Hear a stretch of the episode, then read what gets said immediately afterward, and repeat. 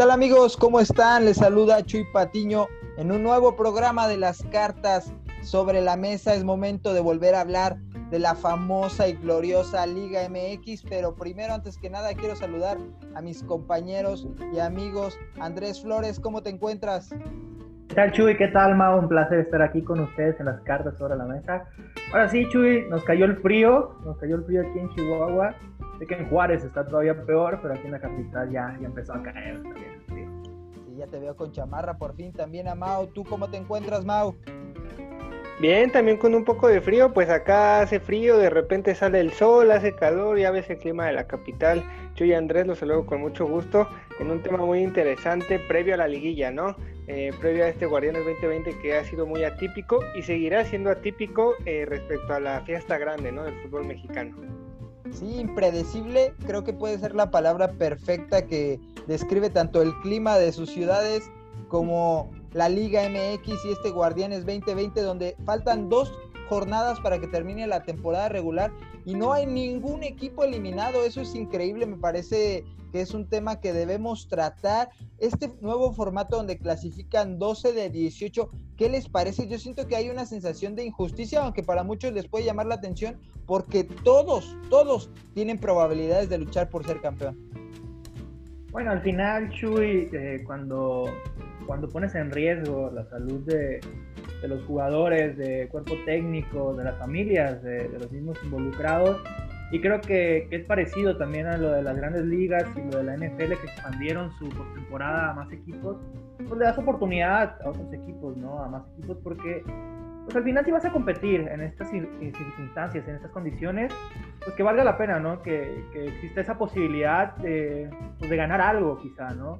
Entonces por ese lado lo veo bien pero por el lado eh, competitivo, por el lado futbolístico, deportivo, sí, sí deja mucho que desear, porque la realidad es que a dos jornadas que todo el mundo pueda clasificar a este repechaje, eh, pues sí es bastante triste, bastante penoso, y, ver a los equipos que están en el fondo de la tabla, que todavía están con vida y que todavía podrían este, dar alguna sorpresa ya dentro de la fiesta grande y, y colarse una pues me parece inaudito, me parece que no, no, no va en el tono de la competencia, pero también hay que entender esa parte, ¿no? De que al final pues estás arriesgándolo y por lo menos hay que darles un incentivo o una oportunidad de, de que valga la pena este riesgo, especialmente para aquellos que sí se contagiaron de coronavirus, por ejemplo Rafa Vaca, eh, Oribe Peralta, que sí tuvieron problemas de salud por esta, por esta situación, Uriel Antuna o algún otro que se me pueda escapar por ahí. Creo que, es como equilibrar la balanza, ¿no? Eh, pero, pero en el lado deportivo sí, sí deja mucho que desear. ¿Tú, Mau, cómo lo ves? ¿Te gusta este formato donde equipos que traen rachas negativas grandísimas todavía tengan una pequeña probabilidad de clasificar a la liguilla? Bueno, hay que recordar, Chuy Andrés, que pues este torneo más que buscar la calidad, más que buscar otra cosa, es buscar el espectáculo y regresar la economía que, da el fútbol a nuestro país. Entonces, englobando todas esas cosas, creo que el que clasifiquen 12 en lugar de 8 viene siendo lo mismo. Si, si queda campeón el 8 y queda campeón el 12, creo que siempre va a haber injusticia para los primeros eh, 3, 4 lugares de, que, que se que hacen un torneo excelente, que buscan ahí como ahorita lo están haciendo León, Cruz Azul, Tigres, el mismo Pumas, y, que venga un Puebla, que venga un Juárez enrachado en el lugar 12 y te saque la liguilla, pues siempre va a ser injusto. Sin embargo, este torneo ha sido muy atípico por todo el tema de la pandemia, entonces creo que en espectáculo le va a venir bien el que haya un repechaje, un repechaje que ya conocemos, va a ser en, formato distinto, pero ya lo conocemos y sí nos ha dado partidos este, espectaculares que a la afición le van a gustar. Entonces, este torneo que fue hecho para la televisión, que algunos directivos esperaban que en estas fechas ya hubiera algún público en, algunas ciudades, no fue así, pero entonces en el tema de un torneo para la televisión creo que le va a venir muy bien esto de la repesca, ¿no? El que tengan todavía todos los equipos chance de clasificar, pues si metes a 12 de 18, creo que hasta la última jornada todos van a andar peleando boleto. ¿Es injusto? Claro que es injusto. Y, y también pues creo que en el tema de, ya en lo futbolístico, eh, en el tema de la repesca, pues si no tienes un buen juego, creo que también se va a ver, ¿no? Lo, bien que lo vienes haciendo a lo largo del torneo. Creo que los cuatro que están arriba, eh, son totalmente aparte, creo que son los que van a pelear el título, pero creo que el tema de la repesca no, no, no le viene este, muy mal a este tema de torneo durante pandemia, ¿no? Sí, a mí lo que más me gustó de este Guardianes 2020 solo es la pelea que hay por esos primeros cuatro lugares, donde hay un, un, verdadero valor que dar hasta arriba de la tabla general, donde los equipos grandes se tienen que seguir esforzando al final de la temporada regular, pero del lado contrario hacia, hacia abajo, no me gusta ver a equipos como Necaxa que hace un mes no tenía ninguna probabilidad, se veía un equipo descompuesto y hoy con una rachita de tres partidos otra vez está metido, que San Luis que lleva casi dos meses en el sótano de la tabla todavía tenga una pequeña probabilidad de clasificar a la repesca y que seguramente yo veo del Toluca para abajo que son equipos que no tienen nada que hacer, o sea, literalmente van a durar ese partido de la repesca y no vamos a tener mucho más que hablar de ellos. Y también es el momento de, ver esas grandes sorpresas que, que, ha tenido la liguilla. ¿Cuál equipo sensaciones recuerdan de, de, estos, de estas plantillas que no tenían los grandes nombres o no eran las grandes instituciones y terminaron sorprendiendo? Es momento de poner ese tema sobre la mesa. A ver, compañeros, yo, yo sé a dónde va a ir Mao, entonces vamos a dejar eso ahí para, para mi Te quieren hacer llorar. yo sé a dónde vas, Mao, yo sé a dónde vas. Eh, y, de hecho es el, el, equipo más obvio para este, para este tema, ¿no? Pero quiero ir a Clausura 2009, donde hubo dos equipos maravillosos, eh, los Chelis Boys, del Puebla, y los Indios de Juárez. O sea, por lo menos déjenme defender la tierra me dio.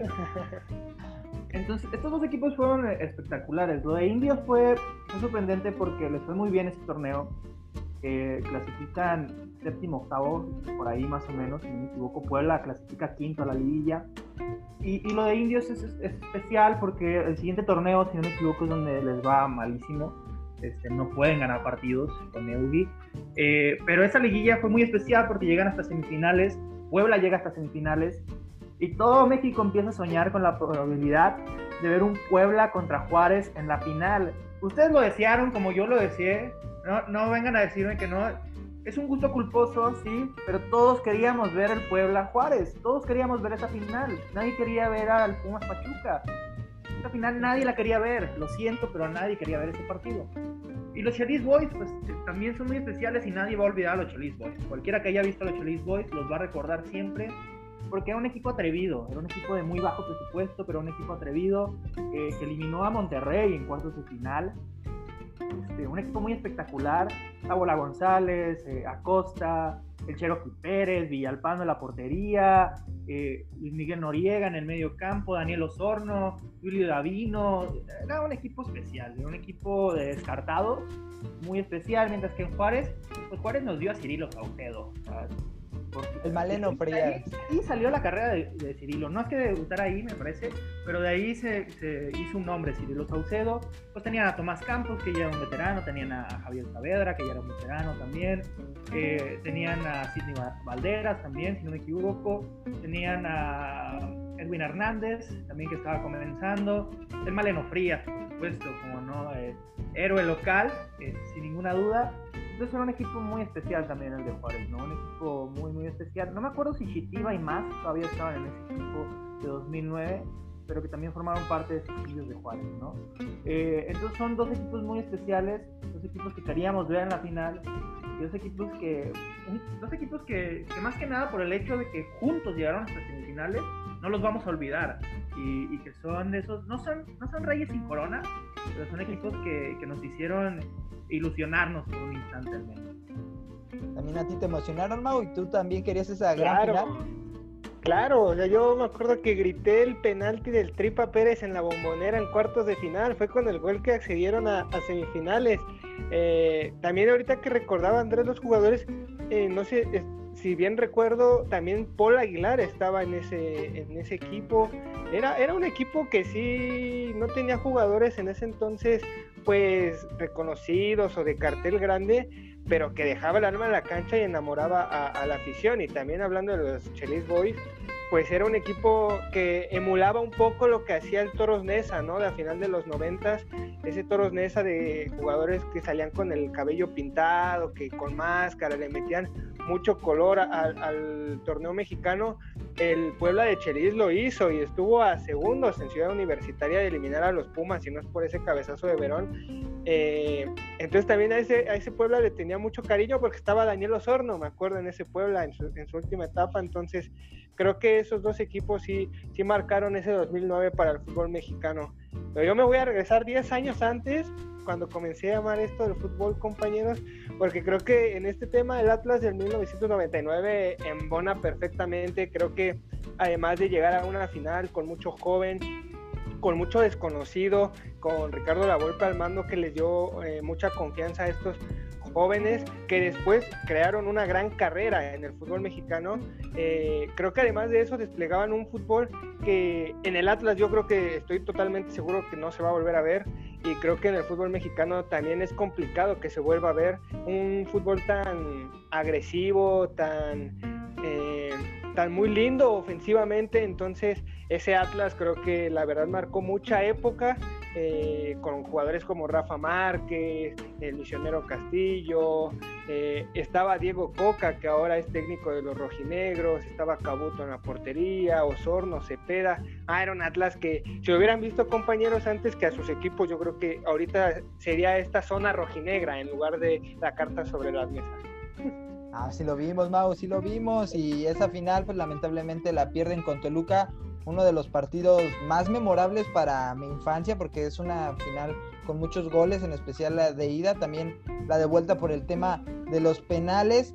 Pues buenos recuerdos de ese Atlas, pero a mí me gustaría irme al 2004, creo que es un año muy atípico también para el fútbol mexicano porque tuvimos a dos líderes del torneo, tanto en el clausura 2004 como en el apertura 2004, que creo que van a ser irrepetibles. El primero es el Jaguares de Chiapas, de Chavita Cabañas, que creo que es uno de los torneos con una exhibición de un solo jugador cargando casi de todo el equipo más impresionante que ha visto en el fútbol mexicano. Es el segundo mayor puntaje en torneos cortos para un equipo, o sea, de ese tamaño lo que hizo los Jaguares de Chiapas que llegaron con una sola derrota a la liguilla, que se enfrentaban a un Cruz Azul que venía de la repesca, que había hecho casi la mitad de los puntos que hicieron eh, el equipo chiapaneco y que lamentablemente en esa, en esa fase de cuartos de final son eliminados sorprendentemente en un equipo que tenía grandes jugadores como Sergio Almaguer, eh, Didi, eh, Tiva, estaba Tiva, estaba hasta el Matador Hernández, era, era también delantero banca, pero lo de Chavita Cabañas creo que creo que Dime, Mau. Olvidas al portero. ¿Quién era el portero de ese Jaguares? Gatito Ortiz, Gatito Ortiz. Dando clase ahí en la portería. No, y quiero, quiero resaltar la sonrisa hipócrita de Chuy cuando dice lamentablemente fueron eliminados. No lamentó nada, Chuy. No, Chuy, lo festejaste. Todo México lloraba y tú festejaste que Jaguares de Chiapas fuera eliminado y para nada, porque no iba a pasar nada con el Cruz Azul de todos modos y con Jaguares a lo mejor pasaba algo. Chuy usaba su peluca. Chuy usaba su peluca rubia como Luciano Figueroa en ese entonces. Festejando ahí en, la, en las tribunas de, del Víctor Manuel Reina. Y, el otro 2004, y, el otro del 2004, ¿quién era Chuy? Porque también era alguien que ahorita ya está, es político, es gobernador, ¿eh? ese que se echó al hombro al otro, al otro líder. No, pues los tiburones rojos del Veracruz con Cuauhtémoc Blanco, que venían de uno de los peores torneos en el semestre anterior. Llega Cuauhtémoc que venía castigado del América y promete ser campeón. Eso se me hizo increíble. También super líderes del torneo con ese acto medio bochornoso de no quererse presentar en la última jornada, exceso de confianza, mucha soberbia, llega Pumas y a las primeras de cambio los eliminan. Además, eh, esos tres puntos que después le costaron a ese Veracruz en el descenso, ¿eh? Esos tres puntos que dejó en la última jornada por, soberbia, por agrandados de que ya eran líderes absolutos, eh, después le vinieron a costar y también le costaron a lo futbolístico en ese torneo porque Pumas venía en octavo lugar y, y los venían pues motivados buscando el bicampeonato y lo consiguió, los eliminaron.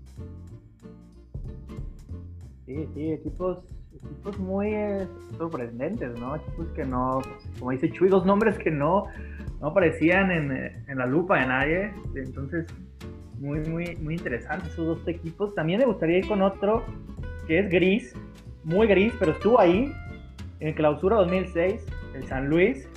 Oh. Recordarán al San Luis, así es, señores. El San Luis también está en esta lista. El mejor final de todo el fútbol mexicano.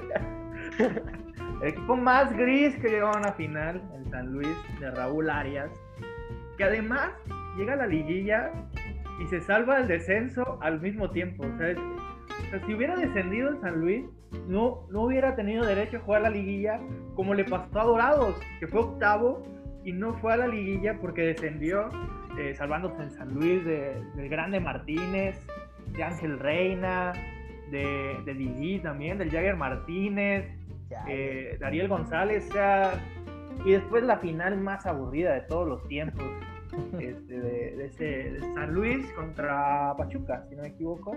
Sí, gol de Richard Un penal, un penal, sí, y se acabó. Entonces, también San Luis que llegó de puro milagro a esa liguilla y aprovechó el, pues el, envión anímico de, salvarse del descenso, llegó hasta la final y gracias a Dios el Pachuca llegó y nos salvó a todos como pudo, pero nos salvó a todos de que el San Luis de Raúl Arias fuera campeón del fútbol mexicano. Es que, es que en ese torneo la final Andrés Chuy no se jugó en la final. La final fue en la jornada 17 cuando San Luis le gana al Atlas y se salva del descenso. Fue un partido dramático. Esa fue la final. Ahí nos dejó todo. Entonces ya la liguilla estaba de más en ese torneo. Yo también quiero destacar, eh, ¿saben qué me preocupa ahorita que estábamos hablando de esto? Digo, el San Luis pues ya ahora es Atlético de San Luis, ¿no? Pero no viene siendo el San Luis de, antes. Eh, Veracruz, Jaguares, indios de, Ciudad Juárez ya desaparecieron. El único entonces es, Atlas, entonces eso me está preocupando, que ya no existen los equipos. Eh, quiero destacar a equipos que a lo mejor no fueron tan sorpresa por el cartel que tienen, pero porque no son llamados equipos de baja envergadura, pero hicieron un excelente torneo. Me, eh, destacar a Chivas de 2006 porque llega a semifinales cuando ese famoso gol de Calero, no sé si, si lo recuerdo, bueno, que fue de Aquivaldo, pero Calero llega empujando. Ese Chivas, destacarlo porque jugaba prácticamente con un equipo suplente, con un equipo lleno de, de suplentes, porque la mayoría de la base de ese Chivas estaba en selección mexicana, con Ricardo Antonio Lavolpe. Entonces era un, Chivas que tenía en la delantera a Borboa, tenía la portería Michel, tenía mucho, mucho suplente, Omar Esparza, que venía de, años atrás ser campeón con la sub-17, el Pato Araujo, y llegó a, semifinales y los eliminó de último minuto ese Pachuca. Y también el Morelia de Tomás Boy de 2011, porque era una oportunidad para que Tomás Boy eh, consiguiera su primer campeonato como técnico, un Morelia que pues nadie tenía los reflectores que le daban, por ejemplo, a Pumas en ese torneo y pues estuvo cerca también de conseguir el título, ¿no? Sí, la vez que más cerca se va a quedar el jefazo de, coronarse y lo de, lo de Chivas también estuvo muy bien esa semifinal, sí es uno de los partidos eh, más emocionantes y vibrantes que ha tenido la liguilla en los últimos tiempos, pero también es momento de regresar a lo terrenal porque Mausito ya quería irse muy, muy hacia arriba, volvernos a, poner fifis, pero hay que recordar a los reboceros de la piedad del el verano de, del 2002, que también termina como líderes, con Víctor Manuel Bucetich, increíble lo que hizo llegando a, a un equipo tan humilde que sus gradas del estadio Juan Epomuceno eran de tierra, no tenía ni siquiera pavimento, eran de vil tierra, uno de los estadios más viejos y descuidados que ha tenido la primera división. Estaba Claudiño, estaba el Quiquín Fonseca, muy joven, Margarito González, Rafa Medina, Carlos Briones en la portería.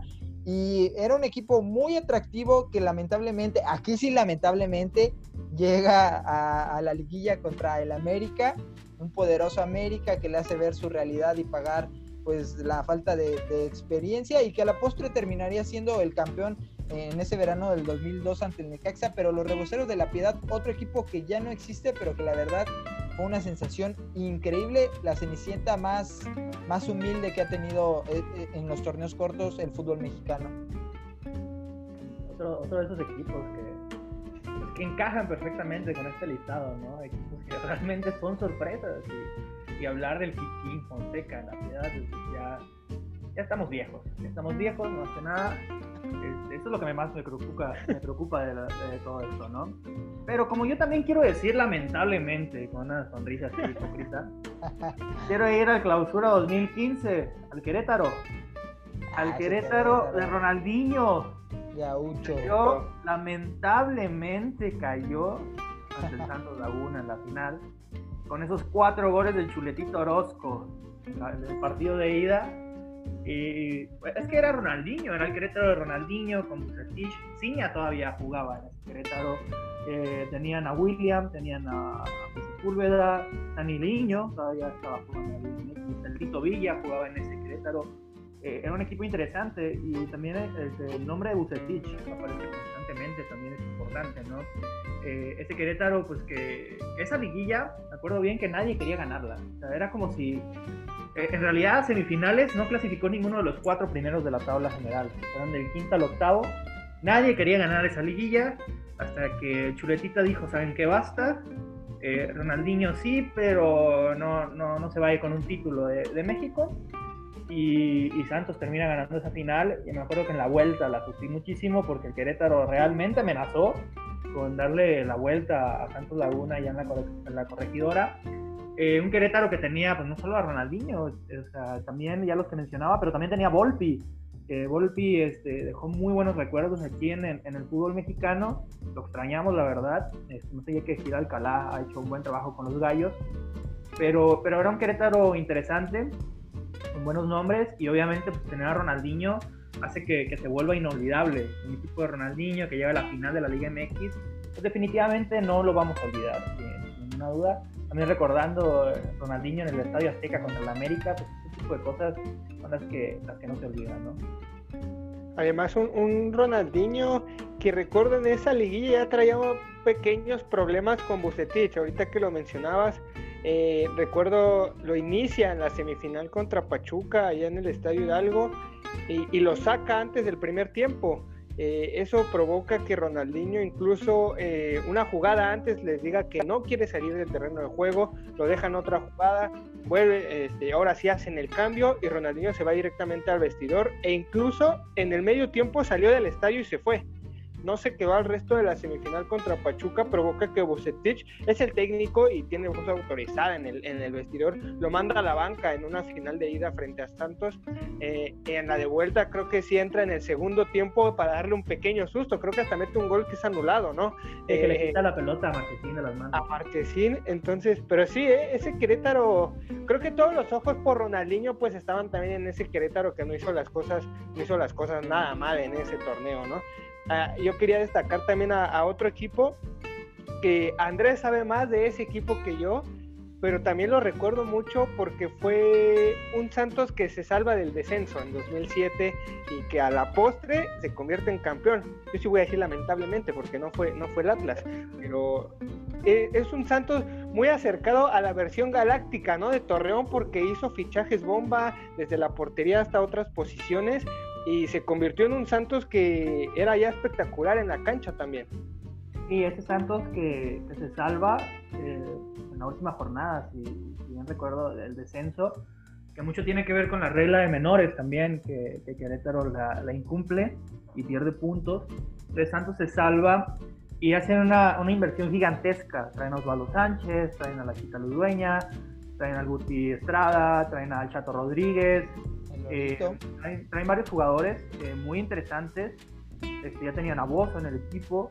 Eh, Bozo que fue un desastre el, el, torneo donde se salvan del descenso, falla penales. Y teníamos a Liomar Marcón, que es el jugador que más detesto en la historia del Santos Laguna. Eh, cuando, cuando tienes un delantero que le marcan fuera de lugar, un saque de banda, sabes que, la cosa está, está, mal. Entonces, este, arman este, como bien mencionas, un equipo como galáctico lagunero y sí, o sea, incluso yo recuerdo que yo estaba muy triste y muy molesto porque Santos cambia al Pony Ruiz por Achita Ludueña. Van al Pony Artecos y traen a Achita Ludueña. Y no es que Achita no fuera bueno, sino que el Pony pues es, es, un símbolo. Para mí es el mejor jugador en la historia de Santos Laguna, por encima de, de Jared Borghetti. entonces me dolió, me lastimó, porque también era esta maldición de que las figuras y leyendas de Santos no se retiran en Santos y y me frustra esa situación también. Pero la Chita fue clave, fue un jugador clave para el equipo de Santos. Este, creo que Fernando Arce también llegó a ese torneo, si no llegó hasta el siguiente. Eh, entonces creo que, que, armaba un gran equipo y sí fue como, como, un golpe muy grande, ¿no? O sea, un giro enorme, pasar de pelear por el descenso, casi descender, a ganar el título. Entonces sí, eh, bueno, Chuy también debe recordarlo bastante bien. Ah. Yo todavía sueño el gol de la Chita Ludueña. Edgar Castillo también estaba, el Rafa Figueroa, eh, estaba el central, fue, se me fue el nombre. Era Ortiz, ¿no? Fernando Ortiz. Fernando Ortiz, así es. Eh, era un gran equipo, era un gran equipo el que tenía Santos en ese entonces. Eh, bueno, era, era, un equipazo y se fue volviendo mejor con el paso del tiempo, con el Travieso Guzmán como el entrenador del equipo, a quien recuerdo con mucho cariño también. Entonces sí, sí, definitivamente Santos podría entrar en esa lista este, de alguna manera.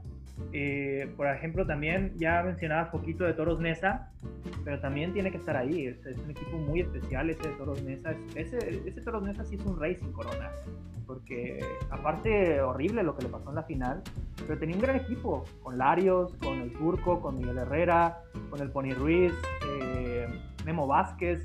También Vázquez. ya son entrenadores, o sea, que era un equipo muy especial, un equipo con una imagen que atraía, con un fútbol que atraía. Entonces sí, el Ojitos Mesa era el entrenador, si no me equivoco, de ese Toros Mesa. Entonces sí, también era un equipo muy, muy especial ese, ese Toros Mesa del 97. No, pero si queremos hablar de campeones sin corona, aquí el verdadero mote que queda a la perfección es para los toros del Celaya de la temporada 95-96, porque hay que alegrar esto después de todavía no nacíamos, Chuy, todavía no nacíamos. ya eras un niño grande, ya, ya conocías el fútbol, ya tenías conciencia, sabías, sabías de ti mismo. Era el verdadero fútbol, torneos, torneos largos. Ahí es donde, donde se acabó todo, todo lo que conocíamos. Un, un, gran torneo para un recién ascendido, eso es lo, lo más importante. Estaban en su año recién ascendidos contratando a un futbolista del Real Madrid, eso va a ser irrepetible para el fútbol mexicano que el Benjamín de la primera división traiga a un futbolista de la talla de Emilio Butragueño, que en el primer semestre no funcionaron muy bien, luego en el, segundo ya es donde dinamitan, el buitre empieza a, meter muchos goles, a, derrochar talento, llegan a la final con un Necaxa de época como fue el de, de los 90, pero que empatan 1-1 en la ida y para la vuelta quedan 0-0 con una famosa imagen de Butragueño fallando un cabezazo que pudo haber dado el título, pero por la regla del gol de visitante se coronan los rayos y desde ese momento quitan eh, eh, esa regla para la final, porque tan injusta fue, tan esa sensación de ver a un estadio azteca con una invasión de entre 40 mil a 50 mil personas del visitante, nada de los tigres y de los libres y locos y, y la porra que me digas, esa fue una invasión, va a ser insuperable y ese es el verdadero campeón sin corona. Si hablamos de esa injusticia, el gol de visitante Cruz Azul fue un mundial de clubes por esa regla. Entonces, pero claro, ese se la haya. El, hecho de, el, o sea, bien lo mencionas, el hecho de que un equipo eh, llamado Chico, en ese entonces eh, recién ascendido, traiga a un delantero del Real Madrid, o sea, es como si ahorita ascendiera, ya ni hay ascenso, pero que ascendiera al Tepatitlán, que trajera a Karim Benzema de, ese tamaño estamos hablando. Entonces, creo que ese Celaya, pues sí, también marcó una época el hecho de que también Hugo Sánchez, eh, para muchos la máxima figura del fútbol mexicano en la historia, haya vestido esos colores. Eh, creo que te habla de la, de la seriedad y de la historia que tiene ese equipo, ¿no? Que lamentablemente, pues ya le costó regresar en los últimos, en la última década al fútbol mexicano. Ahorita ya no hay ascenso, sigue ahí en la Liga de Expansión pero claro que es un equipo que marcó época y que sigue haciendo historia en el fútbol mexicano. Sí, nos verán volver, nos verán volver. Quizá uno más eh, por ahí, puede ser el América, el 94-95. Ese América era muy especial eh, con Ben Hacker. Eh, bueno, este, un equipo con Calucha, con Villic, con Cuauhtémoc, con Sague, Raúl Lara, Joaquín del Olmo, Germán Villa, un equipo, Adrián Chávez, un equipo muy, muy especial que no terminó por ganar el título tampoco. Creo que lo eliminan en semifinales. Aquí sí puedes decirlo, Chuy, con toda felicidad. Este, lamentablemente. lamentablemente. así es. el Cruz Azul lo elimina en semifinales este, y era un buen América, en realidad era un muy buen América. Que, que a lo mejor no entra del todo en la lista porque es el América, porque es uno de los equipos grandes del fútbol mexicano, pero sí era un equipo que, que dio un gran torneo y que no, lo tuvo, no pudo completarlo con un, con un título de, de liga. Eh, por ahí también me gustaría decir que actualmente creo que León sería ese equipo. Si no se corona. Que no se corona, sí. Que creo que León ha sido el mejor equipo desde que llegó Ambriz al banquillo club y no ha podido ganar ese título de liga y se le está acabando el tiempo, se le está cerrando esa ventana de oportunidad poco a poco. Creo que todavía este torneo puede hacerlo, creo que todavía el próximo torneo podría hacerlo si no, si no venden muchos jugadores y si eligen uno o dos refuerzos que sean correctos. Creo que pueden mantener esa ventana abierta, pero ahorita mismo sería León. Más allá de que el Cruz Azul lo hemos esperado por 20 años, creo que ahorita León es el que más lo merece creo que podemos esperar otros 20 años, no tenemos prisa en ese Cruz Azul. Entonces, pero sí, ¿eh? de hecho es Ambriz el que diga ese León, que ya incluso surgen unos rumores allá en el Bajío de que Ambriz ya quiere emigrar al fútbol europeo, quiere tener una aventura por allá. Entonces creo que si se les va a Ambriz antes de conseguir ese campeonato, pues no sería eh, lo, más adecuado, ¿no? Para, para este equipo que sí ha marcado un estilo de fútbol que es el que mejor fútbol despliega en los últimos años en el fútbol mexicano. Y hablando de ese, de ese León, eh, hay eh, un equipo que sí fue campeón y marcó una época, pero en, bono un poco en este tema porque fue el equipo que recién ascendía, que consiguió un campeonato en, en aquel, este, todavía cuando había el ascenso. Eh, sube a la primera división y sigue haciendo las cosas muy bien con Matosas, a tal grado que a la postre consigue el bicampeonato, ¿no? Ese bicampeonato que tanto los Pumas festejaban, celebraban que eran el único equipo en torneos cortos en conseguir ese bicampeonato. Viene León, este León de Matosas, y sí consigue consagrar esa, ese buen fútbol, eh, viniendo desde el ascenso hasta irle a ganar el bicampeonato al Estadio Azteca al América. Sí, impresionante porque si dominaron tan, tan, de una manera tan abrumadora el ascenso, luego creíamos que en primera división pues iba a ser un equipo normal y no.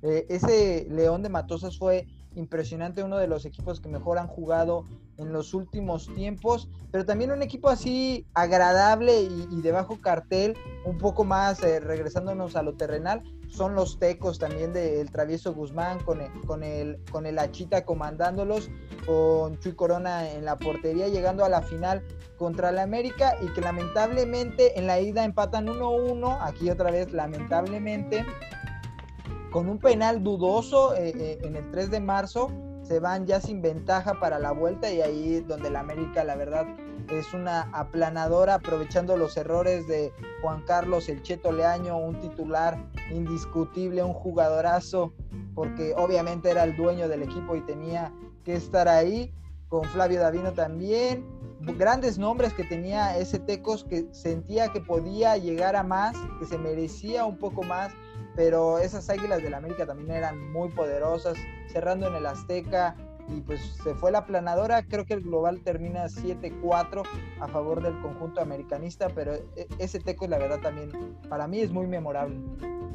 Y, cuando ves estos equipos y cuando ves los nombres, te das cuenta que, que tienen en común que casi siempre tienen jugadores jóvenes que en algún punto más adelante van a terminar por ser importantes en la Liga MX, o veteranos que ya estaban descartados por otros equipos y que encuentran ese último aire, esa última oportunidad de brillar bajo las luces de la primera división. Y es ahí donde encuentras el equilibrio perfecto para armar estos conjuntos que pueden darte la sorpresa durante un torneo o dentro de una misma liguilla. Y a veces no les alcanza por un tema de presupuesto, por un tema de experiencia, por un tema de, no sé, de, de, de atención mediática, no lo sé. Pero a veces no les alcanza, pero sí son equipos que, bueno, estamos hablando de, de 15, de 20 años y todavía estamos recordándolos. Entonces, sí tiene mucho mérito eso también, porque a veces hay muchos campeones que los olvidamos rápidamente, y más con el tema de los torneos cortos, los olvidamos. Eh, hace siete torneos, ¿quién ganó? Tendría que, no puedo recordarlo así rápidamente, tendría que pensarlo, tendría que, que incluso buscarlo, pero, pero estos equipos no los olvidas, aunque no hayan ganado el título, porque realmente te hicieron sentir algo, algo que, que se queda ahí en, en, la memoria.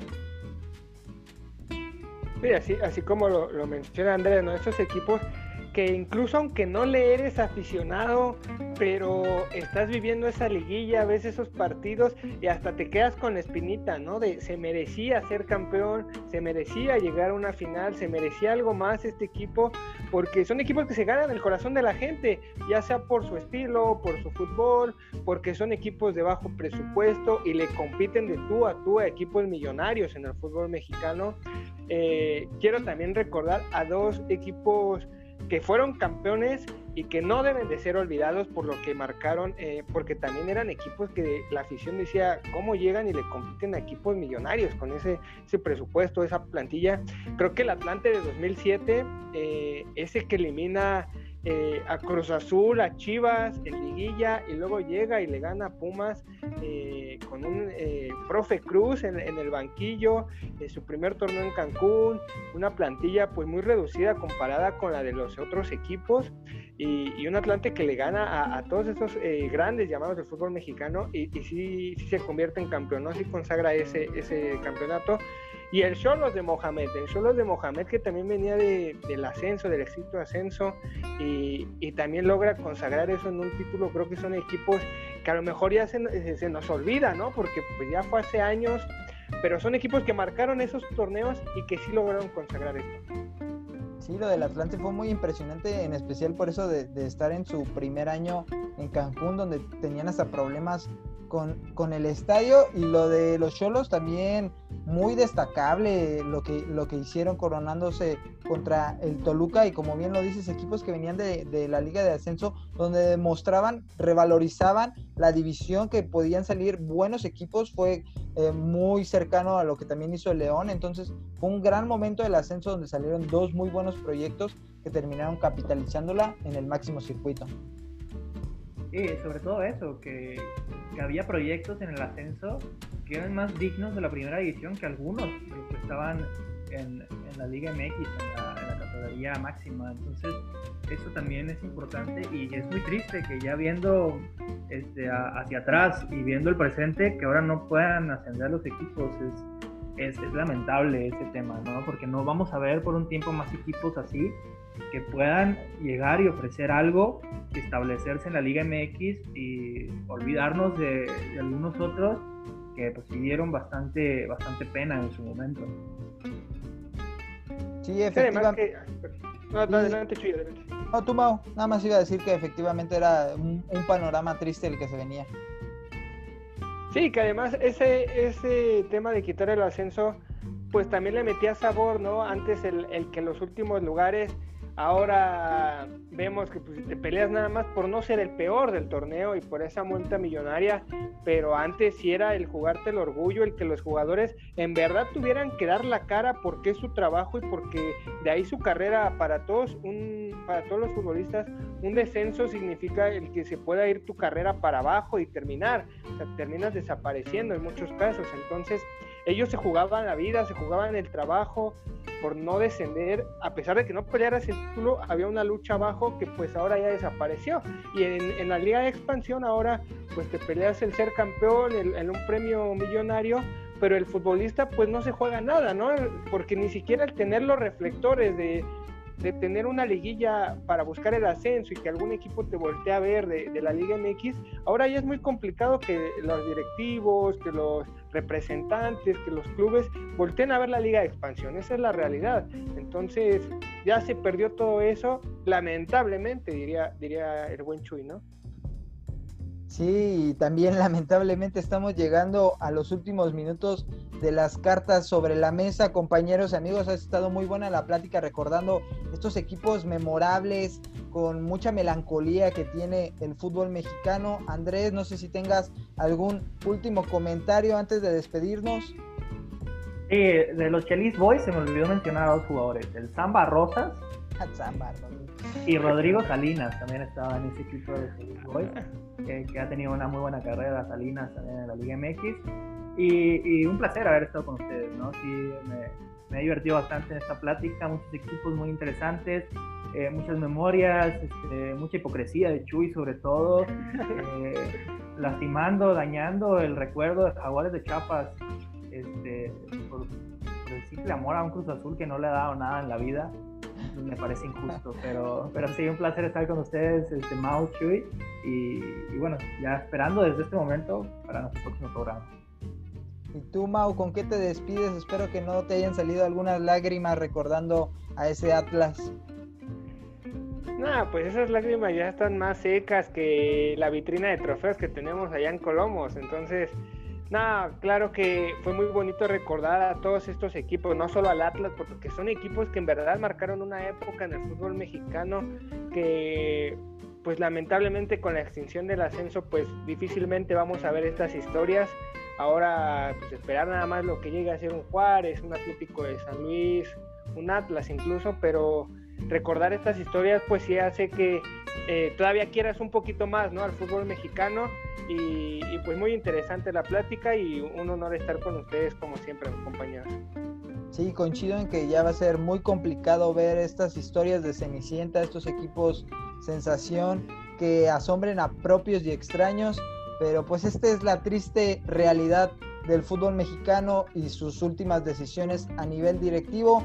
Amigos de las cartas sobre la mesa, Andrés, antes de despedirnos, también danos rápido tus redes sociales para que te puedan seguir. Sí, me pueden encontrar como señor Flores 17, tanto en Twitter como en Instagram. ¿Y tú, Mau, cómo te encontramos en redes? Sí, en Twitter es como Gutimauri92 y en Instagram como Gutimauri. También ha sido un gusto estar aquí con, ustedes, contigo Andrés, con Mau. Eh, les habló Chuy Patiño. A mí me pueden encontrar en arroba 7 con número y Chuy en Twitter. Ahí me pueden encontrar y escribir. También amigos de las cartas sobre la mesa, dejarnos sus comentarios, qué otro equipo recuerdan. Ya saben que la mejor opinión también la tienen ustedes. Pero esto ha sido todo por hoy en este programa y espérenos en la próxima porque venimos con más temas, no solo de fútbol mexicano, también de otros deportes, de otras ligas. Pero esto ha sido todo y hasta la próxima.